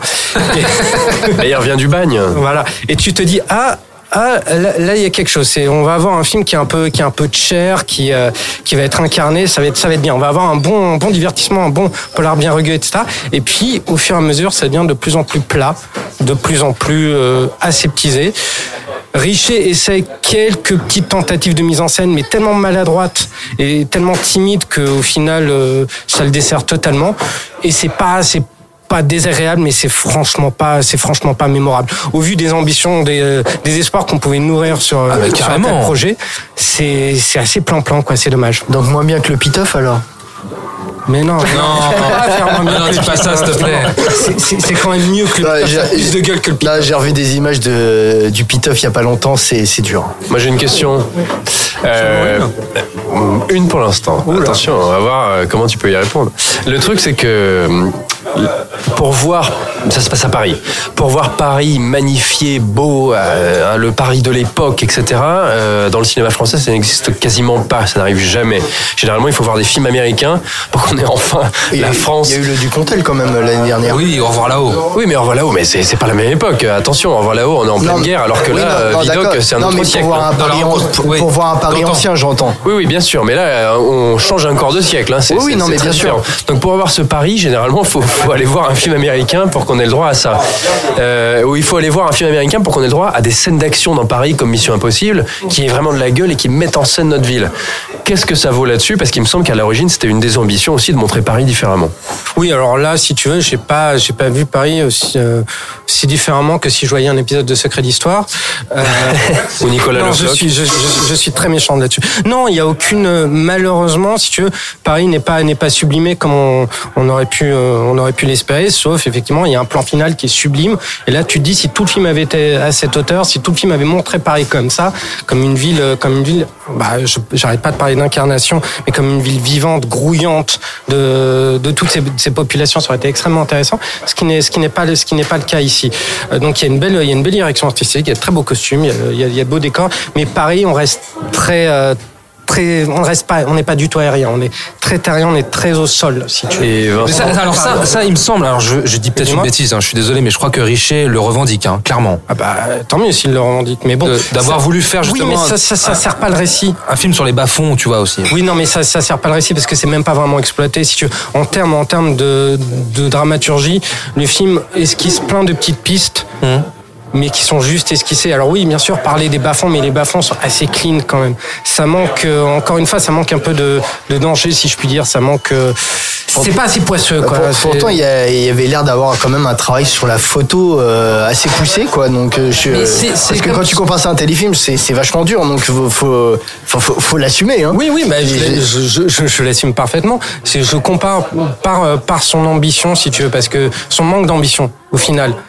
Son manque d'ambition, parce qu'il avait toutes les cartes en main pour te, pour te faire un vrai grand film d'époque, un vrai grand polar d'époque. Et au final, ça reste très aura des pâquerettes, malheureusement. si Et Vincent Cassel, il est comment? Vincent Cassel, il est, euh, il fait son Vincent Cassel, il est pas, il est pas mauvais, il est plutôt, il est plutôt bon. Il fait la gueule et il parle comme ça Ouais, quoi. c'est Comme d'habitude. Bah, t'as l'impression qu'il va foutre quelques quelques coups de boule. Voilà, c'est c'est c'est pas c'est pas c'est pas un film c'est pas un film mauvais, mais encore une fois, c'est un film qui est décevant au niveau de au regard des espoirs qui qui nourrissait. Donc faut, je pense qu'il faut quand même le voir pour se, pour, pour se faire une idée, de se dire que si tu veux, le, le cinéma de divertissement français, c'est pas seulement mais qu'est-ce qu'on a fait au bon Dieu, quoi. Il y a, y a une alternative. Là, c'est ba- balbutiant, mais bon, ça demande qu'à éclore, quoi, si tu veux. On le conseille Ouais, moi j'ai envie de le voir Faut- dans tous les cas. faut- hein. faut se faire son opinion, Dans, dans voilà. tous les cas, j'ai très envie de le voir. C'est tourné en France. hein. Ouais, ouais, ouais. Et puis c'est peut-être une bonne invention, si tu veux. Donc, euh, Oui, il faut peut-être le soutenir. voilà, alors, faut Bon, le soutenir. ra- Rassure-moi, tu le titrerais pas quand même. euh, mais qu'est-ce qu'on a fait à Bonaparte quand même? Oh, pas mal. Hein Ah, presque, parce que t'as- il y a quand même un moment donné, tu vois, il y a un caméo de Bonaparte et j'ai. Je, Ah, comment tu m'as spoilé là Ouais, mais grave. Et il y a un caméo de Bonaparte et je me suis dit, il aurait tout aussi bien pu être joué par Christian Clavier, ça m'aurait pas choqué. J'ai une- question. Lucchini. Kikibo. C'est c'est une question, ça? Bah, que, que- oui, que- Lucchini. Bah, point d'interrogation. J'ai dit Lucchini, j'ai dit Lucchini. Oui, Lucchini. Euh, Lucchini, euh, Lucchini est sous-exploité. Ah ouais Ouais, Lucchini sous-exploité, il apparaît deux, trois fois, mais voilà, c'est pas euh, encore Bon, une fois. d'accord, ok. Ça manque de, de poids, quoi. Ça manque de. euh, J'ai cru que t'allais dire autre chose. De poids Ça manque de- Bah Non, il y, a ceux- il y a ceux de Vincent Cassel. Lucchini, il manque de, Lucchini manque de poids. Non, ils ont tous de très beaux favoris. C'est ce qu'il faut retenir. Ok, donc le 19 décembre, on récapitule. Donc il y a Mary Poppins et l'Empereur de Paris. De belles sorties quand même pour les fêtes. Oui, oui, mine donc, de rien. des, des costumes, quoi, si on aime les costumes. Voilà, pour les costumes, effectivement. Allez, on passe au 26 décembre avec Bumblebee. C'est parti. Bah, moi qui aime pas les films de robots, pour une fois c'était très surprenant et ouais, émouvant, drôle, très drôle. Et ouais, j'ai bien accroché contrairement à ce que je pensais. Celui-là, je pense que c'est mon préféré et franchement, je le reverrai sans hésitation. Les Transformers c'était tellement devenu n'importe quoi que celui-là en fait on se dit bah en fait par rapport à ce qu'on a les, les autres Transformers il est mieux. Et en fait du coup lui pour le coup il, il va il va il bénéficie de cette comparaison en fait avec les anciens Transformers parce que il est plus euh, il est il est beaucoup plus cadré. Et euh, du coup, c'est comme ça qu'on apprécie plus le film. Là, les combats se voient, on voit vraiment le- la, la mise en scène, on, on la voit. Donc, euh, non, non, Travis Knight a fait ce qu'on lui demandait, c'est-à-dire euh, un Transformers à échelle humaine et pour la famille. C'était bien, beaucoup d'action, euh, une petite histoire d'amour, une famille déchirée, un peu de bagarre, on sauve le monde, des militaires, tout ça, tout ça quoi. L'actrice est euh, Hailey Stanfield, il me semble. C'est vraiment l'adolescente à laquelle on peut s'identifier, un peu esselée, et euh, voilà, qui trouve un, un ami. Enfin oui, je pense qu'on s'attache à elle et puis à sa famille, parce qu'elle a une histoire de, famille qui est assez euh, compliquée. Et donc, euh, c'est un film voilà où on passe un bon moment, et je trouve que c'est très bien là pour cette euh, pour le, ce qui se passe en ce moment de regarder ce genre de film. Euh, C'était super bien, c'est un film familial euh, dans la lignée des, euh, des Transformers. Euh, on n'est pas déçu, beaucoup d'humour et de l'action. Ouais, moi, je trouve au contraire que ça s'est recentré sur l'histoire au lieu de partir sur la mise en scène très euh, très spectaculaire. Et du coup, on s'attache plus au personnage et c'est peut-être même plus intéressant. Familial, beaucoup d'humour, de l'action, on s'attache plus au personnage et c'est peut-être même le plus intéressant, c'est ce que vient de dire Nino à l'instant. Eh bien, j'étais une fois de plus, euh, comme Mary Poppins, j'étais parti pour abattre ce Bumblebee et je dois dire que je suis pas loin de penser la même chose que notre ami Nino. Euh, pour autant, pour autant, Petite réserve parce que je suis un défenseur de Michael Bay et le dynamisme que j'avais dans les tout premiers, on va dire le même le premier Transformers, m'a un petit peu manqué dans celui-ci. Néanmoins, néanmoins, je dois dire que c'est une euh, bonne surprise. Signé Travis Knight. Euh, Qu'est-ce que vous avez pensé de ce préquel de Transformers? Parce que c'est un préquel? C'est une préquel ou un préquel d'ailleurs? Je sais pas, je sais jamais. Un préquel. Un préquel. pense. Et euh, je confirme que tu voulais défoncer le film parce que moi, c'est moi qui l'ai vu en premier de parmi nous quatre. Et quand je suis, je suis arrivé, j'ai dit, hey, les mecs, c'est bien Bumblebee. Tu m'as fait, ouais, c'est ça. C'est vrai. Ouais. Parce Homme de qu'on n'a peu de pas l'habitude de t'entendre dire que parce t'aimes un film, hein. Oui, parce que non, mais surtout, je pense qu'on n'a pas l'habitude que je défende un Transformers. Euh, faut, non, euh, enfin, vous le savez tous autour de cette table. Euh, j'ai, enfin, c'est très douloureux les trois premiers. Euh, j'ai, Même le tout premier Ah oui, le, le tout premier, c'est pour moi, c'est, enfin, c'est horrible. hein. C'est et je, je ne suis pas un anti Michael Bay, mais non, j'ai vraiment trouvé, moi, je suis vraiment pas un addict de la de la franchise. Il y a que le 4 qui a une, à quel je, je trouve matière à défendre un peu. Ouais. Euh, Alors ça, alors ça c'est incroyable. Jamais cru entendre ça. Et, alors euh, c'est bon, moi tu sais quoi, je pose mes écouteurs et je me casse. Et donc, euh, non, moi j'y suis allé parce que ça m'intéressait, parce que c'est Travis Knight qui reprend la franchise. C'est la première fois qu'un autre réalisateur euh, s'attaque à la franchise Transformers. Alors précis, Donc, précisons Travis qui- Knight, PDG du studio Laika, donc qui, a, euh, qui font des films d'animation stop motion, euh, Coraline, Paranorman, les Box Trolls, et donc réalisateur du magnifique Kubo et l'armure magique, Ah, qui oui. était vraiment un super film sur le storytelling. Un et que- réalisateur qui vient du monde de l'animation. C'est important pour donc, le film. Voilà, donc j'étais curieux parce que je me suis dit, mais attends, euh, le mec il a fait un premier film, donc génial, mais c'était un film d'animation stop motion. Là il est sur un film, euh, bon, bon, il y a beaucoup d'animation dans le film puisqu'il y a beaucoup d'effets spéciaux. Et je me suis demandé, mais qu'est-ce que ça peut donner? Et donc en fait, euh, c'est la première fois qu'on joue sur, euh, sur un ton différent, sur une, une échelle différente. Alors oui, euh, c'est pas un film où il va y avoir 45 minutes d'action à la fin. On est vraiment sur une échelle beaucoup plus réduite. Il y a trois Transformers dans le film, en gros, grosso modo, pendant tout le film. Euh, donc c'est voilà, ce qu'on ce qu'on perd en spectacle, même si les scènes d'action sont très bien foutues. Moi, je trouve que c'est très lisible, Très clair, ouais. c'est très clair, c'est très propre, à défaut d'être euh, visionnaire. euh, Tony enfin, Truante. Enfin, Travis Knight, c'est pas John Maternian, quoi. Mais euh, au moins, le, le, moi, le, le- le- le boulot est fait. Et c'est que pour une fois, on va s'intéresser au personnage. Mais vraiment, c'est, on va faire une petite histoire. Alors, très axé années 80, euh, très dans, on va Très dire- classique aussi. Donc apparemment, l'idée vient de, j'ai lu euh, récemment que l'idée vient de Spielberg. Tiens donc. Donc de revenir aux Ah. années 80 Amblin. Coucou. et de revenir à un côté Amblin. Euh, donc avec euh, cet euh, extraterrestre qui tombe euh, du ciel pour venir aider un- une enfant qui a un problème familial. Donc c'est très codifié, c'est très, mais ça fonctionne en fait. Parce que moi c'est vraiment ce que je trouvais qui, ce qu'on perdait avec les Transformers, enfin ce qu'il n'y a vraiment jamais eu, c'est un intérêt pour les personnages. C'est vraiment quelque chose qui amène qu'on qu'on s'intéresse finalement aux scènes d'action la plupart du temps. Genre, ça peut eu d'intérêt pour Megan Fox. Euh, Je n'ai pas un mais intérêt. on va pas se mentir, Je on a- n'ai pas un intérêt sentimental pour Megan. Fox. On allait voir Transformers aussi pour ça. Oui, mais moi je trouvais que le, le spectacle marchait totalement à vide euh, Oui, oui, et oui. était, était insupportable parce que les personnages étaient insupportables. Là, ils sont quand même, il n'y a pas de blague vaseuse. Ils sont euh, moins hystériques. Ils sont moins, on n'est pas dans l'hystérie constante. Alors peut-être, on va me dire, voilà, c'est peut-être plus formaté. Ok, mais moi j'assume là parce, que- parce que ce côté, je trouve que ça amène une rigueur que la franchise n'avait pas. Et de la sincérité. Euh, de la sincérité et un côté carré qui fait vrai. que le film vaut pour ce qu'il, euh, pour lui seul.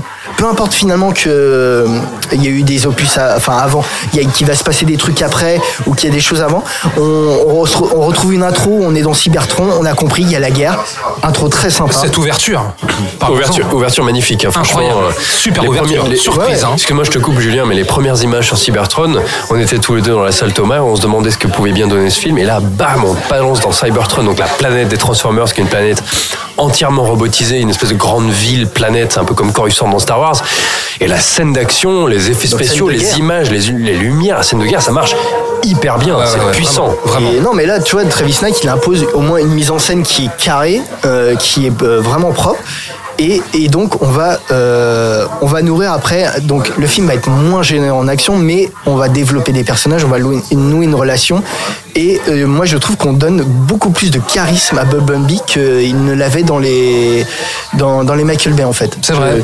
Il y a, il y, a, il y, a, il y cette idée-là, effectivement. J'ai beaucoup, pensé euh, j'ai beaucoup pensé aussi au géant de fer. Dans, Géant de fer, Ouais. bien sûr, qui, est- je pense qu'il y a une référence évidente. hein. Il, y a, il y a des scènes, euh, c'est impossible de pas y penser. Donc le film est peut-être pas follement original, c'est peut-être pas le plus grand blockbuster qu'on ait vu euh, sur euh, de tous les temps, mais euh, quand vu l'année assez pauvre qu'on a eu en blockbuster, moi franchement, je crois que je le mets dans ma liste des Mais blockbusters. si on veut mettre effectivement les gamins de 7-8 ans à Transformers, c'est un très très Et bon puis film. moi, oui, moi je trouve que c'est une vraie bonne euh, porte d'entrée pour l'univers où même si on veut pas prolonger, c'est, je veux dire, voilà, si vous détestez Transformers, jetez quand même un coup d'œil dessus. Je pense qu'il y aurait peut-être surprise. Après, je juste, moi je termine après euh, juste sur ça. C'est juste, j'ai un petit bémol sur le film, c'est le côté un peu euh, name dropping années 80. Donc le film se passe dans les années 80 et on te fait référence tout le temps qu'on se passe dans les années 80. Je veux dire, il y a cinq références au Smith, il y a trois références à, ah ça y est, j'ai perdu. Euh, enfin, on, Dans, on- dans la chambre euh, oui, il y de a, la nana, il y a et- posters. non, si de tu The veux, Things, là, là, ça euh, fait penser plus à du Stranger Things, tu sais, à du, du, du, du name dropping un peu putassier, quoi. C'est, Ah, euh, moi, moi, je trouve ça tellement moins ostentatoire et beaucoup plus euh, harmonieux que, Mais- mais enfin, que, que dans Stranger Things. c'est Pour moi, c'est pas plus participe- ostentatoire, mais c'est, un charme. gratuit. Oui, mais je trouve ça beaucoup plus harmonieux, si tu veux, beaucoup plus sincère, d'une certaine manière, que dans le Stranger Things. Stranger Things, les années 80, si tu veux, c'est euh, c'est un fonds de commerce. Tandis, Ouais, que là, tandis que là, on est dans un moteur, euh, dans un moteur narratif. C'est c'est un décor. C'est moi, ça me paraît pas aberrant que ça se passe dans les années 80. Je trouve Non, ça mais totalement le- le problème n'est pas que le film se passe dans les années non, 80, non, mais même, mais même, même les oui. Ça ça m'a pas tellement posé problème parce que justement, ça te pose le film dans, dans une époque et pourquoi une époque aussi c'est aussi c'est aussi des références? Sauf qu'on te les balance pas à la truelle on t'en balance pas 15 euh, 15 à la seconde. Moi j'ai trouvé ça beaucoup plus subtil que, que dans tous les tous ces autres films ou séries qui jouent sur cette nostalgie post 80 on veut nous faire croire que les années 80 c'était super. Non. Euh, et si tu veux moi je trouve ça beaucoup plus euh, encore une fois beaucoup plus harmonieux et beaucoup plus sincère. Non, mais je et dis pas que ce c'est pas sincère. Je dis juste que c'est un, moi, c'est un petit défaut du film que je Ça m'a- trouve. ça m'a pas que, quand, euh, je veux dire, quand tu filmes, euh, tu filmes vraiment le, tu, tu composes ton cadre autour du poster The Thing trois fois. Je dis, Oh, c'est- Non, mais- c'est vraiment minime. Non, mais, oui, non, mais bien sûr, c'est minime. Mais je dis juste, j'adore The Thing. Ouais, pour Julien, Julien, c'est important. non, voilà, c'est c'est les détails comptent. Non, mais c'est juste que je veux dire, quand tu composes ton plan pour bien que le spectateur voit ce poster, c'est que euh, c'est- est- est-ce que l'important c'est qu'on voit le poster ou c'est la scène euh, en elle-même qui est importante? Voilà, c'est juste ça. Oui, mais une époque, c'est aussi sa culture, si tu veux. Et Moi, je vais voir les partie. films pour les posters. Il y a que ça qui m'intéresse. Non, mais ouais. Non, mais un film, c'est- c'est c'est- c'est sa culture. Ta chambre. Mais c'est juste un détail, hein, moi, je- en train de faire un débat sur le poster. Moi, j'aimerais bien savoir quand même Mais comment tu composais ta chambre quand t'étais gamin? Il y avait, il y avait Mais des posters, ça faisait oh, partie de toi, de ton caractère, de ton Mais univers. avant, c'était un fond, c'est que tu le vois ou que tu vois pas, ça n'a apporté. Maintenant, on, on- on cherche à axer ton regard sur ce poster, et ce qui fait que pour te rappeler, hey, c'est les Ouais, années mais 80. C'est beaucoup Voilà. moins si tu veux. Justement, moi, quand j'entendais parler du projet, du fait qu'il allait se situer dans les années 80. Non, il faudrait juste que tu nous dises ce que t'as pensé du film, Voilà. en fait, Ilan. Ah bah, écoute, Désormais. Moi, moi, j'ai aimé le film parce que je trouve que si tu veux, il était temps que Michael Bay euh, euh, bah, lâche les rênes de, de Transformers et, et les file à quelqu'un d'autre parce que Transformers 5 c'était pas possible. Hmm. Il est toujours dans le coin, hein, Michael Bay. Attention, oui, oui, il est producteur oui, hein, sur tu, sens, tu sentais bien Spielberg aussi, d'ailleurs. que, que le cœur était plus que, que la franchise n'arrivait pas, plus à se renouveler. Donc le fait que ce soit réapproprié par quelqu'un d'autre, je trouve ça très sain. Surtout un mec comme euh, comme Travis Knight qui a un regard très intéressant sur sur sur l'enfance et sur le rapport qu'on peut euh, qu'on peut avoir avec la famille, les totems, tout ça. Enfin, des tas de choses comme ça que que moi, que moi j'aime beaucoup. Donc autant si tu veux de tous les films qu'on a qu'on a évoqués, moi je trouve que Bumblebee c'est un très bon film de Noël parce que il, il, il s'adresse il s'adresse avec, avec une Ah, vraie vrai. sincérité Ouais, à, son public. Alors effectivement, tu vas pas avoir de sapin, tu vas pas avoir le cadre Noël, ça se passe pas en hiver, etc. C'est pas du Mais- Shane Black. Non, mais il y a, il y a, il y a, il y a- il y a cette espèce de, de candeur, si tu veux, somme toute enfantine entre guillemets, mais cette espèce de candeur d'innocence qui est retranscrite là, dans, dans ce film et qui moi m'a beaucoup plu, qui a été sensible. C'est-à-dire que moi je serais père de famille et euh, je, je voudrais en- euh, emmener mes gosses voir un film au cinéma, aller à Noël, je les emmènerais voir Clairement. Bumblebee.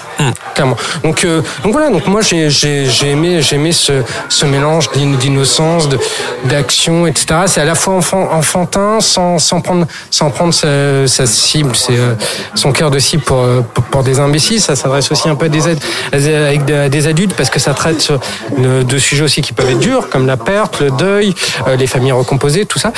Et euh, non, moi ça m'a fait plaisir de voir ce film. C'est-à-dire que je suis ressorti avec un petit un petit sourire béat, tout con, euh, tout couillon. Ça faisait longtemps que T'avais envie d'aller t'acheter une petite figurine. ben, exactement, je crois que je l'ai, fait. hein. Je suis allé au, au jouet club du coin et, euh, ça faisait longtemps qu'un, qu'un Transformers ou qu'un film, en tout cas, m'avait pas, m'avait pas fait, m'avait pas fait cet effet. Donc euh, vraiment très, très bon divertissement, hautement recommandable. Pierre, à toi. Allez, euh, passons aux choses sérieuses. Oui. non, pardon. Non, je suis entièrement d'accord avec ce qui vient d'être dit. Euh, alors, je tiens juste à préciser qu'on l'a vu avec Thomas euh, à la projet Presse, et puis nous, on a eu une figurine offerte, c'est tout. C'est. enfin, voilà. Oh putain, moi je l'ai pas eu moi. Ce podcast n'est pas sponsorisé par Hasbro. Voilà, je suis reparti avec un Bumblebee. Enfin, bon, bref, peu Ouais, importe. enfin bon, ça c'est un truc de nouveau riche, quoi. On est des influenceurs, les gars, attention. Donc je suis acheté. Voilà. Non, j'ai trouvé. Moi personnellement, je suis pas du tout. Alors j'ai revu ma copie un petit peu sur Michael Bay, euh, mais je suis pas du tout fan de la franchise Transformers. Alors j'ai pas vu le 1 qui sort en 2007, euh, il me semble. Je l'ai pas vu depuis des années, d'ailleurs probablement depuis 2007. Donc j'en ai peu de souvenirs. Mais c'est vraiment une franchise que j'aime pas tellement. Ça m'intéresse pas des masses. Même quand j'étais gamin, le, le dessin animé me plaisait assez moyennement et j'avais pas de jouet Transformers. Simplement, ce que je veux dire sur ce film-là, c'est que premièrement, ça m'a vraiment plu, que Travis Knight, je trouve que son son bagage du cinéma d'animation, il l'a su l'apporter, l'incorporer dans la franchise Transformers, et on voit, c'est vraiment traduit à l'image, c'est-à-dire que ce personnage de Bumblebee, dans son animation, dans son attitude, dans sa pose, dans le poids, dans les expressions, il y a quelque chose de nettement supérieur à ce que faisait pour moi Michael Bay. Le personnage de Bumblebee, je trouve qu'autrefois, il avait une direction artistique et un design qui était globalement assez passable. Enfin, il y avait rien que je retenais particulièrement. Là, il a un visage très expressif, avec des yeux presque. Et d'ailleurs, la direction artistique, je trouve qu'elle a fait un pas en avant euh, vers quelque chose qui, moi, me plaît nettement plus. Et même si j'étais pas fan du dessin animé euh, ou des jouets, je trouve que là, il ressemble vraiment à des figurines. Ils ont, Ouais, ils ont- entre ils ont guillemets, repris le look des jouets des années 80. voilà, entre guillemets, simplifier le design de Michael Bay qui est très complexe, très mécanique. Très rutilant. Très rutilant pour aller quelque chose de vraiment, voilà, des figurines en, en action sur grand écran. Et je trouve que ça marche très bien. Il y a même dans cette scène sur Cybertron au tout début, un personnage avec des ailes Donc un personnage de Decepticon, Decepticon pardon, c'est un personnage de méchant qui est beau, qui est vraiment beau. On dirait presque un robot d'animé japonais. Il est très très beau, ça fonctionne du feu de dieu. Ça j'ai vraiment euh, beaucoup euh, apprécié. Je trouve que bah, sur le personnage de Bumblebee, ça marche très très bien.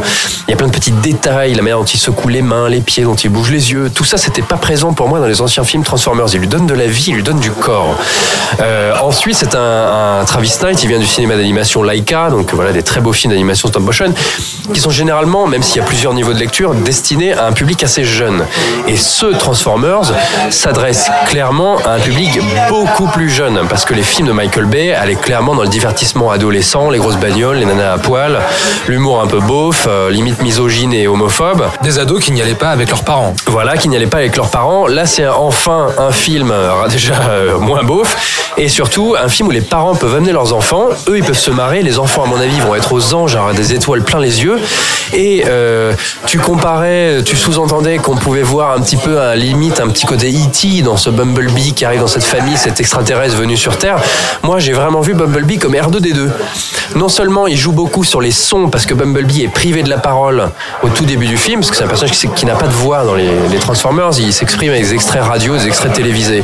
Là, il lui donne une voix, puis finalement il la perd, et euh, du coup on a ce personnage qui s'exprime par des sons, qui a ses lumières dans les yeux, euh, comme R2D2 qui bouge. Euh, on a aussi un passage où il projette un hologramme. Ouais, c'est ça, il renferme un message. Voilà, il, il contient un message de la résistance, exactement comme dans Star Wars. Donc je pense qu'il y a cette volonté de revenir à ce sentiment d'aventure.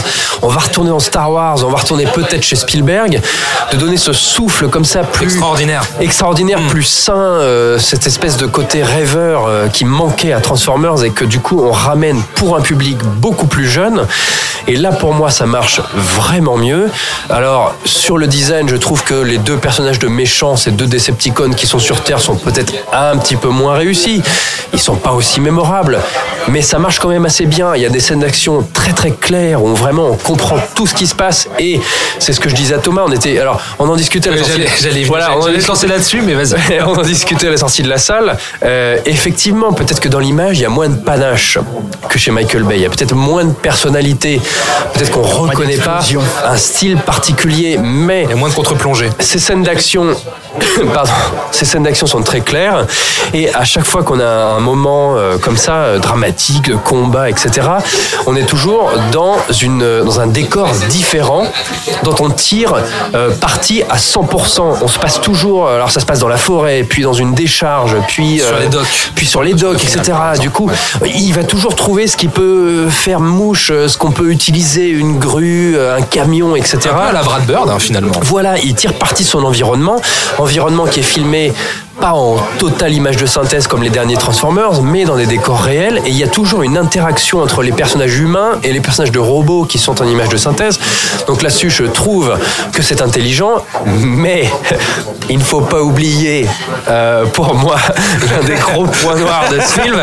Et, et pourtant, j'ai j'ai de la sympathie, non, non, j'ai de la sympathie pour ce comédien. Laisse-le finir. Mais John Cena, euh, que pour ici, j'imagine, Ouais, qui est un, point- des points du film. ouais. John Cena, il faut le dire, il est pas dans le même film. hein. Il joue lui euh, dans un nanar, alors que les autres comédiens jouent dans un chouette film d'animation, Il est pas un chouette film il est pas d'aventure si pour présent enfants. que ça dans le film, je trouve. Il est pas si présent que ça. Il joue quand même. euh, Non, mais il joue pas bien, hein. c'est- c'est- Il est- De toute façon, John Cena, ça n'a jamais été un bon Voilà. acteur, excuse-moi. C'est- très, dans c'est The très Wall, gênant. Il avait un tout petit rôle, mais il était, il était dans The Wall de Doug Lineman. Oui, il, oui, oui. il était sympa. Alors, ce que je disais, ce que je t'avais dit, c'est qu'il fait bouffon. Mais en fait, il fait un petit peu bouffon. Moi, moi ce que je- ce que j'ai pu voir là, alors est-ce que c'est mon interprétation, j'en sais rien. Mais étant donné que c'est un film qui est beaucoup plus jeune public, C'est ça, voilà. Met à hauteur. John Cena, finalement, le réalisateur l'a mis à la hauteur de son très jeune public, ce qui fait qu'il représente, parce qu'au début c'est une espèce d'antagoniste, au final il représente pas un méchant très méchant, il fait pas très très peur, il désamorce un petit peu comme ça le, le- le Ouais. côté un peu effrayant parce qu'il joue un militaire très sérieux. Et du coup, on peut se dire que c'est peut-être ça le parti pris derrière. Mais effectivement, les gamins de 7-8 ans qui verront euh, cette espèce de colosse en train de faire des, euh, des têtes un peu bizarres et. euh, Après, je pense qu'il y a aussi une volonté de Travis Knight de s'inscrire clairement dans une autre dynamique que celle de Michael Bay. C'est-à-dire qu'on commence par une scène sur Cybertron qui est très puissante et très forte. Ensuite, on arrive sur Terre par une scène avec des flingues dans la forêt avec des militaires. Et là, désolé pour le spoil, mais c'est dans les cinq premières minutes du film. Finalement, on se rend compte que non, c'est pas de la guerre. En fait, c'est juste des mecs qui sont en train de jouer au paintball. Et là, pour moi, je sais pas si je surinterprète, mais c'est presque une manière de dire pour le réalisateur, non, on n'est plus chez Michael Bay, on n'est pas là pour faire la guerre, on n'est pas là entre soldats, parce que Michael Bay aime beaucoup les personnages de soldats. On est là pour s'amuser, c'est juste du paintball. Je pense que c'est une réponse à Michael Bay quelque Eh ben, part. je- genre, j'en sais rien. Mais je me suis demandé s'il n'y avait pas une petite note de la part de Travis Knight, tu vois.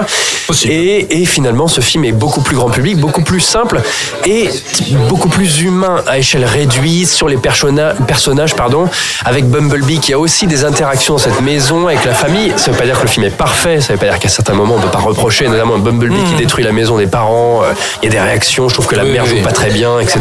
Il y a des soucis. Le beau-père aussi, le beau-père. Le beau-père est excellent. On devrait faire un podcast spécial beau-père parce qu'il y a tellement de beaux-pères qui jouent mal dans les films qu'on a chroniqués. Mais voilà, je, je trouve que moi qui n'aime pas Transformers, j'ai passé un très bon moment. Je trouvais que c'était un beau film, qui a une belle musique. Et euh, je conseille tous les, les papas et les mamans d'aller amener, d'amener leurs enfants voir ça. Et à mon avis, ils vont passer un chouette moment. Dis- Disons que le film, le, le film n'ambitionne pas d'être un Uber divertissement à la, à la Michael Bay. Il est, euh, et ce qu'il perd en spectaculaire, il le gagne en cœur? Et c'est Ah, cette espèce. Oh, bravo. Oh là là, Ilan, ce beau. poète. La pendant des semaines, celle-là aussi. hein. Ouais. Non, je Cela garde jamais rien pendant Non, des semaines. Mais euh, et je trouve qu'effectivement, c'est aussi cette simplicité, ce, cette candeur euh, qu'on parlait et qui, qui est participé aussi au côté un peu bicéphale du, du premier Transformers parce qu'il y avait des côtés euh, très bon enfant que j'aimais bien dans le, dans le premier Transformers que là je, je, je retrouve mais de manière beaucoup plus harmonieuse bah, beaucoup plus simple et ça participe énormément au charme du film je trouve que c'est ça qu'on pourrait dire du film c'est que c'est un film qui a du charme Ah bah, on peut terminer là-dessus. Ah bah voilà, très bien. Allez, merci à Elodie, Joao, Romain, Vincent, Philippe, Assina, Hélène, Alice, Dylan, Alan, Dafa et Nino pour nous avoir accordé quelques instants en sortie de salle au micro de Séance Radio. Ça fait beaucoup de monde à remercier. ça en fait. Mais vraiment, Belle vraiment, famille. Que des fans. grand, grand merci. Également, un petit merci à un tweetos qui nous a fait une petite vanne quand- euh, concernant le, le précédent podcast euh, sur Astérix et Mowgli qu'on avait baptisé Image de Saint-X. Il avait fait une petite vanne euh, qui s'appelle arrobase jacasse. Il nous a fait une petite vanne en baptisant le, en rebaptisant le podcast SFX. Oh, Pourquoi pas, ouais, ouais. pas mal, hein, donc on, on l'applaudit, merci à lui.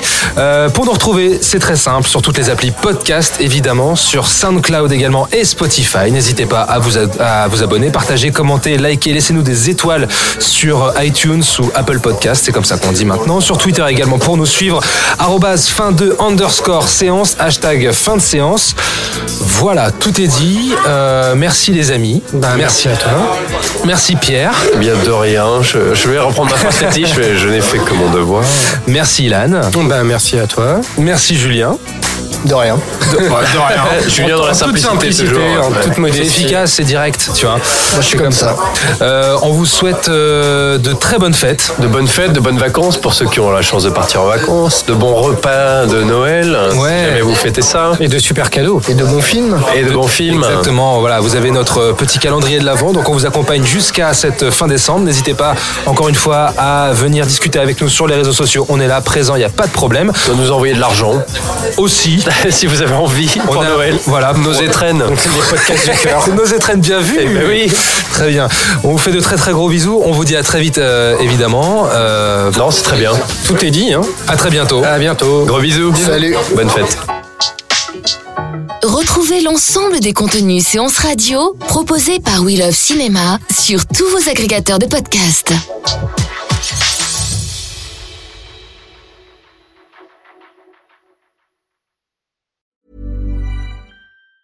Planning for your next trip? Elevate your travel style with Quince. Quince has all the jet setting essentials you'll want for your next getaway, like European linen, premium luggage options, buttery soft Italian leather bags, and so much more. And it's all priced at 50 to 80% less than similar brands. Plus, Quince only works with factories that use safe and ethical manufacturing practices. Pack your bags with high-quality essentials you'll be wearing for vacations to come with Quince. Go to quince.com slash trip for free shipping and 365-day returns.